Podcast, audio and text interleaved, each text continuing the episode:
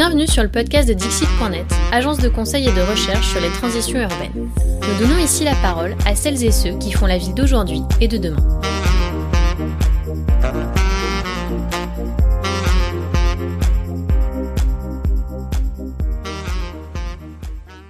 Bonjour, je suis Frédéric Tribalo, chargée d'études urbaines chez Dixit.net. Le 18 mai 2021, j'ai rencontré Martin Locret, chef de projet chez Plateau Urbain et pilote de la démarche Commune Mesure. Ensemble, nous avons parlé de mesures d'impact, de commun, mais aussi de l'imprévu comme nouvelle façon de faire la ville. J'espère que comme moi, cette écoute vous donnera envie de penser différemment les projets urbains, qu'ils soient transitoires ou non. Retrouvez toutes nos publications et notre podcast sur dixit.net. Bonne écoute Martin Locret, bonjour. Vous êtes chef de projet chez Plateau Urbain et vous pilotez la démarche Commune Mesure. Alors, si la coopérative parisienne qui est Plateau Urbain commence à être plutôt très connue comme acteur de l'urbanisme transitoire, la démarche Commune Mesure, quant à elle, est plus récente et elle propose un référentiel commun pour mesurer l'impact d'un projet. On va peut-être commencer par, euh, par la base pour revenir à l'essentiel. Euh, hmm. Qu'est-ce que ça veut dire finalement de mesurer son impact? Alors, c'est une très bonne question et euh, je pense que vous allez obtenir à peu près autant de réponses que de personnes à qui vous allez la poser.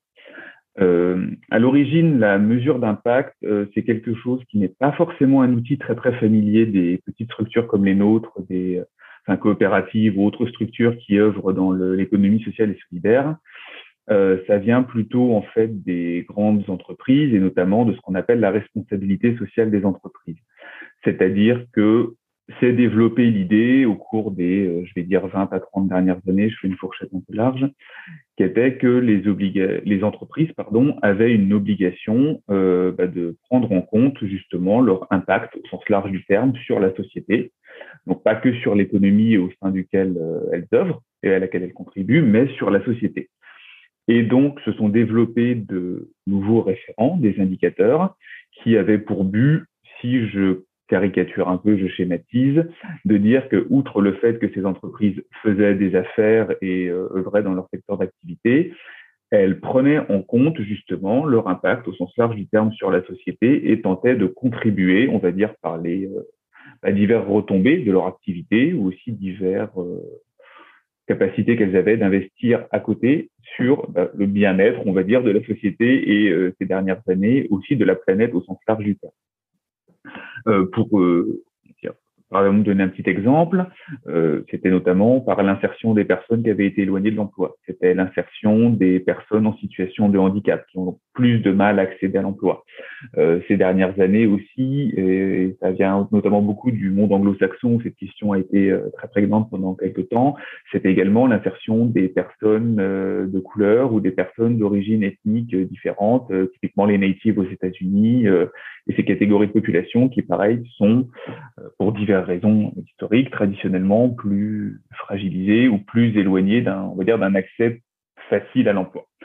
Voilà, ça, euh, j'ai brossé à très grands traits, mais c'est un peu l'origine de la mesure d'impact. Ça s'est pas mal euh, développé, ça s'est développé dans à peu près tous les secteurs d'activité, euh, avec cette idée de plus en plus que aujourd'hui on ne peut plus euh, simplement faire euh, des affaires comme avant ou contribuer à l'économie simplement dans une optique de croissance et que c'est ce qui c'est la finalité en soi. Il faut rendre compte de son impact. Les entreprises sont souvent évaluées sur leur capacité justement euh, à avoir des programmes d'impact bénéfiques sur la société. Et donc, pour cela, ce qu'elles font, c'est de la mesure d'impact. Souvent, c'est délégué à des cabinets ou à des, cabinets d'audit ou des structures extérieures qui ont donc des euh, bases de données, en fait, avec des indicateurs qu'elles doivent relever. Et partant de ça, on passe tout ça à la moulinette et ça nous donne en gros, euh, souvent, ça peut être un chiffre, ça peut être un index, ça peut être un indicateur, le niveau de performance euh, sociale et environnementale, puisque c'est souvent là-dessus qu'on se porte, de ces entreprises, et donc leur capacité justement euh, à être, à avoir une action positive sur la société au sens large du terme, sur l'environnement, et donc à faire plus, j'allais dire, que du business. Et alors, dans la euh, plateau, plateau urbain qui a déjà donc des projets, euh, des projets plutôt sociaux à la base et qui, euh, mm. qui en plus là a décidé de créer la démarche en interne, quel est l'intérêt pour Plateau Urbain, dans les projets qui, sont portés par la coopérative, de révéler ces impacts non marchands? Alors justement, là, on entre dans la question de la mesure d'impact telle qu'on commence à l'entendre depuis quelques années. Et j'allais dire qui conditionne cette situation que j'ai décrite, que plus vous allez demander à, à, différentes personnes, plus vous allez avoir des réponses différentes, qui est que on a commencé, je pourrais pas vous dire depuis quand, mais en gros à euh, faire peser cet impératif de mesure d'impact et en fait simplement de rendre compte de son activité sur à peu près toutes les structures. Euh, y compris les nôtres, y compris d'autres. Et c'est-à-dire qu'aujourd'hui, euh, la capacité d'une entreprise à mesurer ou simplement même à, évaluer son impact et à en rendre compte, c'est devenu un élément essentiel quand il va s'agir bah, simplement de mener des négociations, de monter des projets, d'aller chercher des financements, de nouer des partenariats. Le problème euh, des structures comme la nôtre, parce qu'il n'y a pas que Plateau Urbain qui est dans ce bateau-là, c'est aussi pour ça qu'on a décidé d'entreprendre de, cette démarche, c'est que souvent les référentiels dont j'ai parlé, qui servent à cette évaluation, ne sont absolument pas adaptés à notre activité. C'est-à-dire que de toute façon, dans l'économie sociale et solidaire, même s'il y a des, réussites assez brillantes dans le secteur, on n'est pas forcément à la recherche du, du bénéfice à tout prix et euh, d'une croissance démesurée pour créer des succursales autant que possible à travers la planète. C'est pas vraiment ce qui nous motive. Ce qui veut dire également que euh, l'impératif de, de rentabilité ou de bénéfice n'est pas au centre de notre activité. Donc, euh, les, comment dire, les critères classiques qui vont se porter sur comment vous réinvestissez une partie de vos bénéfices, comment vous faites des placements socialement responsables, comme, voilà, bah, ils sont assez éloignés finalement de ce qu'est notre quotidien. C'est-à-dire qu'une petite structure, même si elle réussit très bien quand elle tourne autour de quatre personnes, euh, avec pour but justement d'avoir un, un impact social fort à l'échelle d'un quartier, à l'échelle d'une communauté, à l'échelle d'un territoire, si elle doit rendre compte de ses investissements socialement responsables et de ses placements, elle va se trouver quand même dans une impasse. Et euh, pour reboucler sur la question originelle, nous, on s'était rendu compte de ça, euh, pas parce comment dire, pas parce qu'on a eu une idée de génie, parce que simplement, nous, on s'en rendait compte à notre échelle, celle de notre structure, et que toutes les discussions qu'on avait avec notre écosystème proche, d'autres structures qui agissent dans le milieu de l'économie sociale et solidaire, qui essayent de faire les choses différemment, donc souvent de manière non marchande, étaient confrontés au même problème. Il y a un moment où on s'est dit, ben, du coup, on fait quoi? C'est-à-dire que soit euh, on accepte, mais c'était un choix qui était très compliqué de dire que, c'est-à-dire c'était presque une, une posture éthique et philosophique, on restera hors de tout ça, mais de toute façon, on allait être évalué quand même. c'est-à-dire qu'au bout d'un moment, on nous demanderait quand même compte de rendre compte de, de notre activité. Euh, soit on s'est dit, bah, on y réfléchit différemment. Et on s'est dit que là, c'était peut-être un peu plus intéressant. Euh, on a donc décidé d'entreprendre, parce qu'on avait aussi les possibilités de le faire à ce moment-là, une démarche qui sera une démarche euh, collective, participative et concertée. Euh, voilà, si on fait de la mesure d'impact pour nous, pour notre activité, ça veut dire quoi? On le fait comment? Et surtout, sur quoi on peut se mettre d'accord comme manière de rendre compte de notre activité?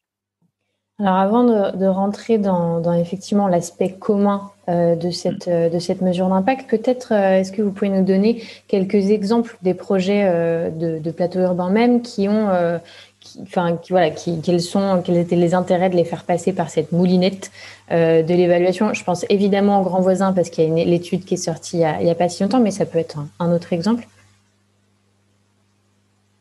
alors justement, j'allais dire l'intérêt en tout cas en ce qui concerne Plateau Urbain, de faire passer les projets à la moulinette de cette démarche, c'était que nous, on tente à chaque fois qu'on monte un projet, euh, j'allais dire, de pas avoir trouvé une formule et de répliquer quelque chose qu'on a déjà fait, même quand on l'a déjà fait très bien, mais toujours de répondre aux besoins euh, d'un territoire et d'une communauté d'acteurs en fonction des possibilités qui nous sont offertes. Alors les grands voisins, ça a été ce projet euh, fabuleux, un peu fou, euh, que personne n'attendait et qui a eu une dimension incroyable et qui a des suites incroyables. Parfois, c'est à des échelles plus modestes, mais qui n'en sont pas moins pertinentes et impactantes. Je pense notamment à un projet qu'on a en ce moment qui s'appelle la Maison Marceau, qui est un mix d'accueil pour des avec des espaces de travail et en même temps d'hébergement de femmes isolées en situation de précarité. Voilà. Donc là, typiquement, bah, comment on évalue un projet comme ça? Si on part sur un projet complètement différent, euh, je pense au projet qu'on a à Anthony qui s'appelle la PADAF, où on a investi les anciens entrepôts d'Universal Music France. Donc vous imaginez ce que c'est les anciens entrepôts d'Universal Music France, c'est 18 000 mètres carrés d'entrepôts et de bureaux. Euh, voilà, parce que bah, c'est. Mais en même temps, c'est c'est impressionnant et ce qui est très intéressant dans le contexte de faire de ce projet, c'est aussi ce que ça dit justement de cette économie et euh, de cette économie qui a fait naître la mesure d'impact. C'est-à-dire que c'était une époque où on s'est dit euh, le disque, le format matériel, euh, d'abord c'était les vinyles, puis ça a été les, CD, puis ça a été les mini-disques, enfin et tout ce qui est passé un peu par là. C'est quelque chose qui est amené à durer, qui ne sera pas remplacé parce que d'ici est ce que la technologie fasse qu'on n'ait plus besoin d'un support musical, ben, et puis voilà, arrive MP3, arrive tout ça, et on se retrouve avec 18 000 mètres carrés d'entrepôts vides dans une zone d'activité euh, un peu excentrée, parce que c'est un peu à la périphérie même d'Antony, qui est déjà une ville, euh, la périphérie de Paris, et dans une zone où finalement, euh, je caricature un peu, mais il n'y a pas forcément grand-chose, et, et qu'est-ce qu'on fait de cette espèce de de témoignages qui demeurent euh, d'une industrie qui s'est métamorphosée rapidement et dont les infrastructures n'ont pas forcément suivi la transformation? Est-ce qu'on laisse ça euh, comme ça ou est-ce qu'on essaie d'en faire quelque chose de productif pour des activités qui ont longtemps été délaissées mais qui, elles, ont peut-être la capacité d'être plus productives dans le temps et d'avoir des, bénéfices plus importants pour euh, la société autour. Donc, euh, la fait ce projet euh, un peu fou sur 18 000 mètres carrés d'entrepôt, où on a à côté un centre d'hébergement aussi euh, géré par l'association Aurore. On a des artisans, on a des artistes, on a des structures euh, associatives qui ont une action sociale. Voilà, on commence à développer. là, on a, outre le fait un peu traditionnel chez nous du compost et des choses comme ça, on a des poulaillers maintenant. Voilà. Et c'est simplement euh, bah, comment on réintroduit euh, de l'activité, de la vie et de la dynamique dans un territoire qui en fait a été même le territoire même, c'est une zone d'activité en fait. Voilà, qui a été créé pour une chose avec une vue très courte dans le temps et euh, finalement en plus s'y est installée une industrie qui elle-même a muté tellement rapidement qu'elle n'a plus eu besoin de cette zone qui était déjà créée. Enfin voilà, et l'idée, c'est aussi à ça, nous, qu'on essaye de remédier, en fait, et à beaucoup du court-termisme qu'il y a eu. C'est à l'usage unique des lieux, des bâtiments et des territoires. Et c'est surtout leur déconnexion par rapport à une euh, communauté ou un groupe autour euh, auquel ça pourrait bénéficier. Et euh, voilà, je fais cette phrase un peu longue pour dire que c'est ça pour nous l'intérêt de passer ce type de projet à la moulinette de cette démarche qu'on a mis en route, c'est d'essayer de montrer qu'il y a plein d'autres façons d'avoir un impact sur un territoire, sur une communauté, sur une économie locale même, parce que c'est pas un gros mot l'économie, mais avec euh, simplement bah, sa demande de faire un pas de côté et d'y réfléchir différemment et de le regarder différemment. Ouais, c'est quelque chose qui, qui, nous intéresse beaucoup euh, chez Dixit.net, euh, les, les, usages et, effectivement ces bâtiments pensés pour un seul mm. usage voilà, mm. auquel il faut remédier. Euh, vous en avez déjà euh, un peu parlé, mais, euh, mais donc mm. cette démarche de mesure d'impact, elle est commune. C'était l'idée mm. de faire un référentiel commun, donc avec d'autres, avec certains de vos partenaires, etc. quel était l'intérêt? Pourquoi il y avait ce besoin de faire un référentiel commun pour les multiples acteurs de l'urbanisme transitoire, urbanisme temporaire? Euh, bah, deux choses. Euh, la première, euh, ça je l'ai déjà dit, c'est que simplement on ne pouvait pas se baser sur le référentiel habituel euh, de la mesure d'impact. Euh, puisque donc en fait, sinon on allait exclure une grande partie des acteurs qu'on essayait d'amener autour de la table, et que ça soit, comment dire, oui, alors désolé, je, je m'interromps moi-même, mais pour dire que on n'a pas voulu mettre autour de la table que les acteurs de l'urbanisme transitoire. On s'est dit, il faut vraiment que ça soit tous les acteurs qui sont touchés et par la question de l'urbanisme transitoire ou temporaire, mais beaucoup plus large que ça, le monde de ce qui se développe actuellement et qu'on appelle les tiers-lieux. C'est-à-dire que pour nous, en fait, euh, les, même les lieux qu'on crée chez Plateau Urbain, même s'ils sont là pour une durée limitée, pour nous, c'est des tiers-lieux. Ce qu'on essaye de créer, en tout cas, outre euh, le projet Plateau Urbain, c'est vraiment des, bah, ça, des lieux de vie, de mixité, euh, d'activité, euh, qui sont des lieux différents et qui réfléchissent euh, aux problématiques du quotidien différemment. Donc euh, voilà, et on s'est dit, on va pas faire encore une fois ça que pour nous dans notre coin ou que avec les autres acteurs de l'urbanisme transitoire. On a dit non, non, on tend tout de suite la main Et à la limite, voilà, on dit transitoire, on dit tiers-lieu, mais derrière ça, nous, on, rajoute ce vocable qu'on aime bien, qui est celui des lieux hybrides, qui sont peut-être d'autres lieux qui font les choses différemment, qui ne se sentent pas concernés comme tiers-lieux ou pas comme transitoire. Enfin, même les lieux différents, euh, j'allais dire, euh, voilà, venez, vous êtes bienvenus. Et donc, on s'est dit, bah voilà, les référents classiques, de toute façon, ne correspondent pas euh, à ces lieux-là et aux porteurs de projets qu'il y a derrière. Donc, on va de toute façon pas pouvoir partir sur, sur une mesure d'impact classique. Mais ensuite, euh, l'écueil qu'il y avait avec ça, c'était de dire il ne faut pas non plus que chacun parte dans un sens différent avec sa propre grille de lecture. C'est-à-dire que la question, c'était aussi, euh, et là on rejoint finalement ce que sont euh, presque les, les raisons d'être de la mesure d'impact classique, c'est que si on a cet impératif de mesurer notre impact et d'en rendre compte, c'est aussi parce que nous, bah, on doit aller chercher des financements, on doit oui, des partenariats, on doit euh, travailler parfois avec les pouvoirs publics de plus en plus et, et on s'en réjouit. Euh, voilà, enfin, on doit monter des projets euh, et les, les faire financer, comme je l'ai dit. Donc, de toute façon, il y a quand même cet objectif-là en ligne de mire. Donc, partant de là, la question, c'était de dire, bah, déjà, on va pas être que entre nous, acteurs du monde des tiers-lieux, du transitoire et des lieux différents on va amener le plus possible tous les acteurs autour de la table. Donc par là, j'entends les pouvoirs publics, j'entends les fonds d'investissement et les financeurs de l'ESS. Euh, j'entends également les gens qui font de la mesure d'impact parce que on sait que eux-mêmes se posent des questions, c'est-à-dire qu'ils ont leurs référents classiques, mais quand il s'agit de nos projets, bah, dire, ils ont presque le même problème que nous, mais de l'autre côté. Donc, euh, ils avaient aussi intérêt à être là autour de la table et à participer aux négociations.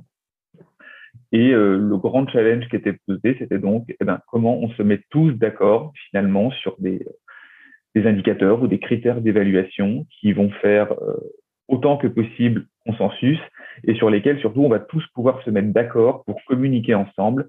Eh bien, justement, quand il s'agira de parler d'un projet, quand il s'agira de monter le projet, quand il s'agira de le financer, ou quand il s'agira d'envisager, et parce que ça se développe de plus en plus, et encore une fois, nous en sommes très contents, la place que peuvent avoir ces projets dans le futur des programmes d'aménagement, d'urbanisme, euh, voilà. Et euh, donc justement, euh, vous, vous, avez développé tout un, tout un tas d'indicateurs pour mesurer mmh. les impacts sociaux, humains, mais aussi mmh. les impacts sur les usages dans les mmh. futurs projets urbains à venir. Euh, donc qui vont euh, évidemment pour un, tout un nombre de projets euh, montrer leur succès, mais aussi pour certains potentiellement montrer bah, qu'ils sont peu utiles ou qu'ils ont du mal à avoir des impacts dans tel ou tel domaine. comment ça se passe aussi dans ces cas-là? Alors, c'est la question délicate et qui est une bonne question. Il ne faut surtout pas éluder. Alors, je vais juste, euh, comment dire, moduler un peu. Moi, je ne pense pas qu'il n'y ait pas, enfin, qu'il y ait des projets qui ne soient pas utiles ou qui ne soient pas forcément de bons projets. Euh, par contre, quelque chose sur le, euh, ouais, pardon, désolé, je reprends ma phrase, je commence à bafouiller. Une chose à laquelle euh, nous on est vigilant parce que c'est quelque chose qu'on voit beaucoup, c'est qu'il n'y a pas forcément de mauvais projets ou de projets inutiles, voire à mon avis, il n'y en a pas du tout il y a des projets qui rencontrent rapidement des murs. Parce que euh, ces projets-là viennent souvent euh, d'acteurs qui ne viennent pas nécessairement du milieu de l'urbanisme ou de l'aménagement. Ils peuvent avoir une grande palette de compétences et de profils divers, mais ils vont avoir une excellente idée de base du projet.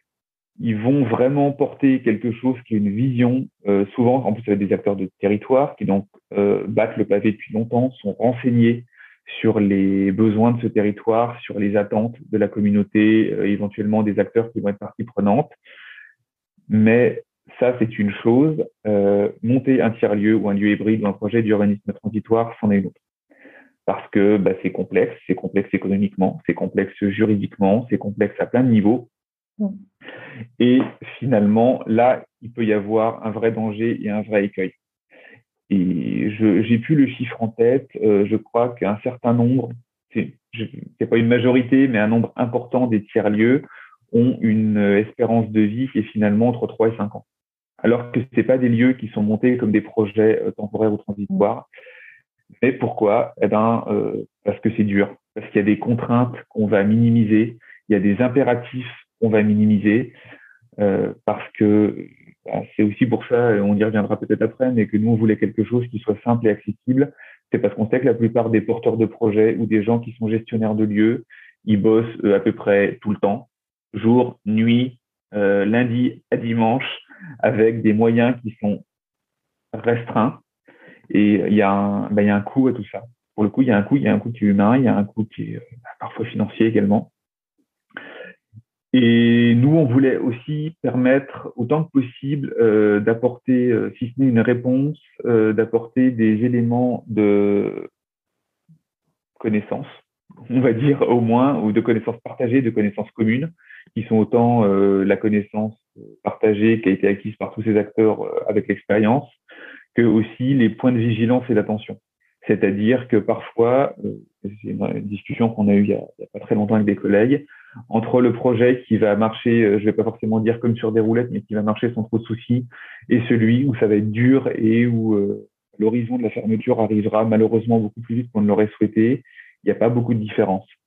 Il y a juste des éléments de connaissance il n'y avait pas forcément, des points d'attention qui n'ont pas été soulevés ou des difficultés qui n'ont pas été euh, anticipées à leur juste valeur. Ça peut être des difficultés d'ordre technique, ça peut être des difficultés dans le montage administratif, ça peut être des. Euh, enfin, voilà, il y a, y a, on pourrait en parler pendant des heures. Il y a tout un tas de voilà de potentiels écueils. Mais nous, ce qu'on voulait aussi, c'était que non seulement euh, ça permette justement de rendre compte de ces de ces impacts créés, mais aussi que ça soit un outil d'accompagnement. C'est-à-dire, euh, voilà, en soi, il n'y a pas forcément justement par rapport à ce qu'on disait de, mauvais projets ou de projets inutiles. Ça, je pense même qu'il n'y en a pas. Par contre, il y a simplement des projets euh, qui ont besoin d'être un peu plus accompagnés et euh, simplement des projets qui parfois vont penser que le cœur de leur activité doit être centré sur euh, bah, une forme justement de service ou d'activité. Et en fait, en cours de, de, vie du projet, il y a besoin un peu de faire du pilotage et de se recentrer parce qu'on va se rendre compte que ce qu'on avait identifié comme principal finalement va plutôt être une activité secondaire et que quelque chose qu'on voyait plutôt comme secondaire, en fait, va devenir une activité principale parce que ça répond véritablement à un besoin et que c'est là qu'il est opportun d'investir bah, du temps, de l'argent euh, et du jus de cerveau. Peut-être qu'on peut revenir sur ça, en effet, sur la, la démarche, l'outil, euh, la plateforme en elle-même, donc euh, qui est censé, euh, cet outil qui est censé sortir très prochainement. Oui. on, on l'attend avec impatience. Est-ce que vous pouvez en effet, voilà, revenir là-dessus sur comment, mm. comment vous l'avez imaginé, comment ça se passe si on a un porteur de projet et qu'on tombe mm. sur votre outil, comment on, Alors, on, le maîtrise, comment on s'en sert? Ah ben, ça va être très simple. Euh, nous, on l'a imaginé, euh, on voulait que ça fasse deux choses principalement. Euh, la première, c'est que ça soit effectivement bah, un outil dont les porteurs de projets puissent se saisir très facilement et qui leur surtout leur restitue quelque chose immédiatement. Et le deuxième, c'est que ça soit vraiment, c'est pour ça qu'on parle souvent de plateforme plutôt que de site internet, parce qu'on voulait que ça soit justement une plateforme d'échange d'échange de savoir, d'échange de connaissances, d'échange de trucs éventuellement, et une plateforme euh, pour acquérir des ressources. Hein, des ressources en termes de, bah, tiens, j'ai envie de monter ça dans mon lieu, comment je peux faire? Hop, je vais me renseigner et je vais euh, trouver la ressource. Euh, pour un porteur de projet qui voudrait renseigner son projet et commencer à valoriser ses impacts et à les identifier, quand on arrivera simplement sur la page euh, d'accueil, on, aura une présentation de la démarche, on aura une carte qui montrera tous les projets qui ont été renseignés. Donc déjà, ça permet aussi d'aller se renseigner sur ce qui existe euh, autour de soi ou plus loin. J'allais dire presque de parcourir comme on parcourrait un peu euh, un atlas des projets. Et ensuite, il suffira de cliquer sur un petit lien qui vous emmènera vers un questionnaire qui est assez complet. Alors, il faut prévoir un petit peu de temps parce qu'on euh, voulait aussi que ça représente les projets au mieux mais qui vous euh, prend par la main. C'est-à-dire que c'est s'il était conçu comme un parcours utilisateur où vraiment on repart euh, du de l'essentiel, le projet, comment il s'appelle, où est-il situé, type de territoire, à combien on fonctionne, quelle était la programmation? Et plus on avance, plus on va rentrer finalement dans ce qu'est le quotidien, la vie du projet et les actions qui sont mises en place et les moyens qui sont mis en œuvre pour atteindre ces objectifs et pour réaliser ces actions. Euh, le but aussi qu'on avait, c'était vraiment parce qu'on savait que ça pouvait pas être une démarche qui durerait deux semaines, par exemple, parce que ça, comme je l'ai dit, les porteurs de projet n'ont pas le temps de le faire. Mais même sur quelque chose qui va vous prendre une heure, une heure et demie, qui était un temps qui était malgré tout un peu incompressible si on, pouvait, si on voulait pouvoir rendre compte du projet dans toute sa richesse, ça l'aide de vous permettre de vous poser, de prendre un pas de recul et de réfléchir différemment à ce qu'est votre quotidien quand vous avez la tête dedans, voilà, d'un bout à l'autre de la semaine. Et on a fait une phase test et on a été très heureux parce que c'est un commentaire qu'on a reçu euh, pas mal. C'était, en fait, je me suis rendu compte que je fais beaucoup de choses auxquelles je ne réfléchis même pas tellement ça me semble évident dans mon quotidien de porteur de projet. Et donc, une fois que ce petit parcours utilisateur donc aura été complété et qu'on aura répondu aux questions, ça générera une fiche projet. Alors la fiche projet, elle fait plus que simplement dire euh, ce projet-là, il est à tel endroit et euh, il s'appelle comme ça. Elle présentera donc ces données-là du projet, c'est-à-dire où, où il se situe, euh, ses ouvertures au public, les structures éventuellement qui sont installées au sein du projet, les actions, les différents programmes mis en œuvre. Et après, ça permettra de non seulement qualifier une partie des impacts, mais aussi de les visualiser. C'est-à-dire qu'on savait qu'il y avait un très très gros enjeu parce que c'est un peu le nerf de la guerre en ce moment, euh, notamment dans la question de la mesure d'impact et surtout les mesures d'impact différentes. C'est comment finalement on réussit à transcrire visuellement les impacts des porteurs de projets. Que ça soit euh, sur des données alors, là on maîtrise un petit peu mieux, ça peut être de l'ordre par exemple des données financières, mais aussi sur des actions qui sont mises en œuvre au sein par exemple de la communauté. Voilà. Sachant que là, bah, on a une première version comme vous l'avez dit, qui arrive incessamment sous peu, où on visualise déjà un certain nombre de choses, on met en œuvre euh, un certain nombre des informations qui nous sont transmises et qu'on restitue en les arrangeant pour que voilà on puisse euh, déjà avoir quelque chose de parlant, mais qu'on est euh, vraiment au début de la démarche, c'est-à-dire que voilà on procède étape par étape. Là, sur la première étape, on a réussi à mettre en œuvre un certain nombre de choses mais on a des données qui sont beaucoup plus riches que ça, parce que simplement un projet ne peut pas se résumer bien évidemment à une fiche projet. Mais nous, la question maintenant, et qui va être euh, le grand travail pour la deuxième étape, c'est comment justement cette mine d'or sur laquelle on est assise, on peut en rendre compte encore mieux et aider à ce travail de visualisation bah, de manière plus poussée. Et pour terminer, euh, ce qui va se passer, c'est que donc une fois que le porteur de projet aura rempli le questionnaire, il va recevoir un lien d'édition sur laquelle il pourra vérifier toutes les informations qu'il a données, donc vérifier leur exactitude, parce que parfois ça peut arriver, on met un zéro en plus, euh, on oublie quelque chose, donc il peut relire, et il pourra choisir lui-même, en fonction de ce qui est pertinent pour son lieu, les euh, impacts qu'il fait apparaître ou non sur sa fiche projet, voilà, pour rendre au mieux compte de son activité. Oui, bien sûr, parce que ça reste public, mais bon, on peut avoir envie de, montrer plus ou moins euh, ceux qui, voilà, qui, qui portent le projet, c'est normal. Bien évidemment. Évidemment.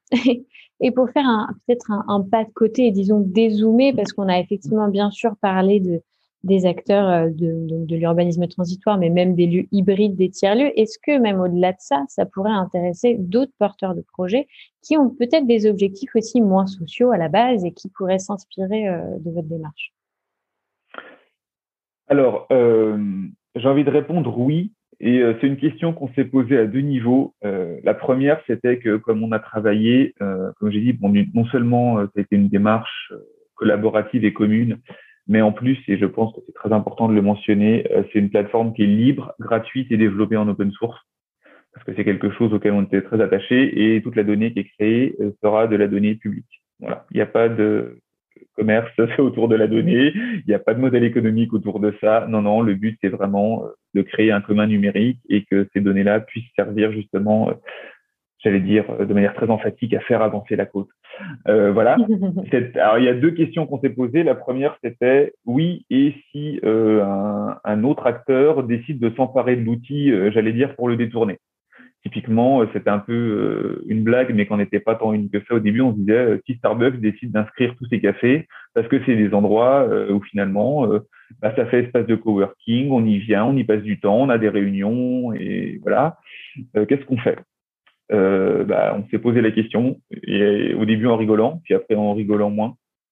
Et euh, on s'est dit que finalement, euh, le pari le plus sûr qu'on pouvait faire, c'était qu'en fait, Starbucks n'avait aucun intérêt à perdre du temps à venir remplir chacun de ses cafés sur commune mesure, parce que de toute façon, euh, lui-même avait déjà sa propre démarche de responsabilité sociale des entreprises faite par un très gros cabinet, et que donc, ça serait voilà. Mais mais c'est une question qu'on s'est posée, voilà. Et la deuxième partie, c'est ben, est-ce que ça peut intéresser d'autres acteurs? Ben on l'espère, parce que finalement, nous, on est une pièce du puzzle et ce qu'on voudrait, c'est que, euh, et je suis pas en train de dire qu'on veut disséminer le modèle, hein, mais au moins que le modèle, s'il est source d'inspiration ou au moins euh, impulsion à justement réfléchir différemment bah, dans les autres secteurs. C'est-à-dire que, que nous, on est encore une fois malgré tout sur un créneau qui est très limité, qui est celui de ces lieux euh, hybrides, mais on fait partie d'une société et qui est en train euh, changer avec justement des nouvelles questions qui se posent. Et bah, si ça peut être notre petite goutte d'eau dans l'océan pour permettre de faire en sorte que tout le monde se dise, bah ouais, mais en fait, c'est bien ça. On peut réfléchir différemment à ce qu'on fait. On peut essayer de le valoriser différemment. Et surtout, euh, parce que nous, on en est convaincus, euh, au final, les lieux, ce qui fait leur force, c'est que c'est des écosystèmes. Et euh, c'est des écosystèmes qui vont s'inscrire dans d'autres écosystèmes qui vont être plus grands. Et si tout le monde mène ces réflexions-là, même si elles vont dans des sens différents, même si parfois on s'interroge, même si parfois on n'est pas d'accord, mais euh, on a peut-être une chance que dans euh, un futur pas trop lointain, on l'espère, bah, tout le monde ayant réfléchi à ces questions-là de manière différente, on travaille tous différemment ensemble et surtout vers autre chose. Bien sûr, c'est plutôt une, une, bonne conclusion parce qu'en effet, au-delà de, de, la mesure d'impact pour chaque projet en lui-même, c'est de montrer euh, tout cet écosystème, toute cette façon de travailler ensemble, de, de réfléchir autrement la ville, de réfléchir différemment l'aménagement, qui, elle, doit être aussi euh, valorisée, portée et essayer de, de faire caisse de résonance euh, sur, sur d'autres projets mm. qui seraient, disons, plus, plus classiques. Mm, mm.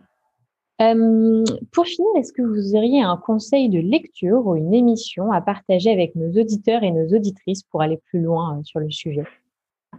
Alors oui, j'en ai un et euh, j'ai pas fait quelque chose de très original, mais en fait, je réfléchissais à la question l'autre jour et je me rends compte que c'est certainement le livre qui m'a donné envie de devenir urbaniste et c'est celui auquel je reviens toujours parce qu'on n'arrive jamais à l'épuiser. Euh, c'est le livre de Jane Jacobs qui s'appelle euh, The Death and Life of Great American Cities. Je crois qu'en français, ça a été traduit par euh, Vie et déclin des grandes villes américaines. Ça doit être ça, mais... je l'ai lu en anglais aussi, donc je ne sais pas. Voilà, je, conseille, je conseille toujours la, la, version originale quand on peut. Euh, parce qu'en fait, alors Jane Jacobs, elle fait partie des auteurs qui ont été euh, beaucoup euh, montés en épingle, euh, beaucoup utilisés à mauvais escient. elle a influencé beaucoup de monde, parfois pour le meilleur et parfois pour le beaucoup moins bon. Parce que notamment, et c'est souvent la critique qui lui a été faite, on l'a beaucoup instrumentalisé dans des projets de gentrification et tout ça.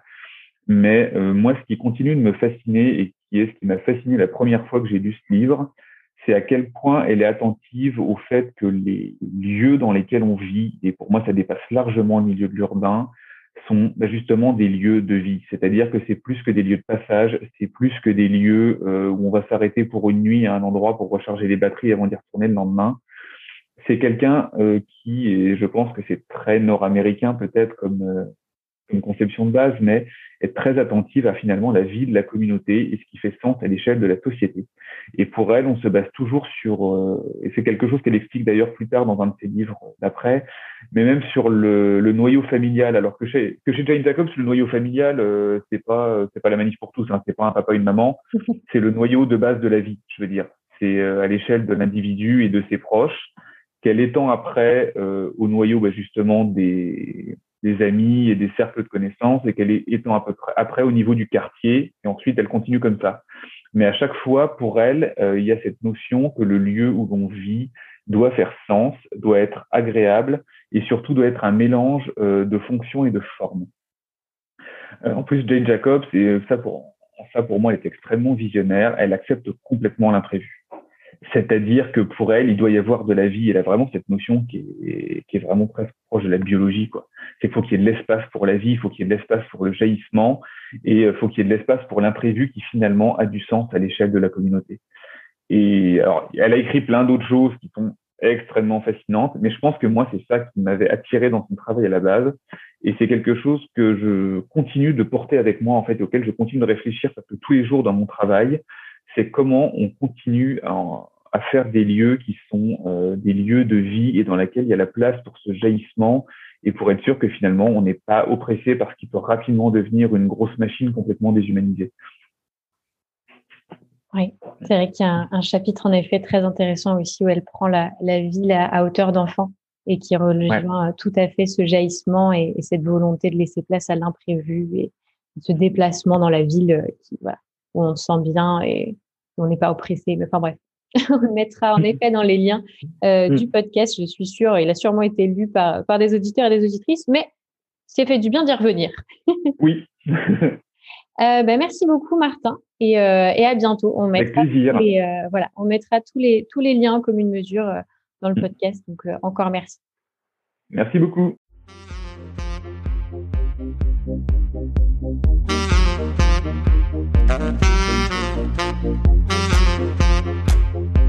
Merci pour votre écoute. N'hésitez pas à vous abonner à notre newsletter sur dixit.net slash newsletter et à bientôt pour une nouvelle rencontre avec celles et ceux qui font la ville d'aujourd'hui et de demain.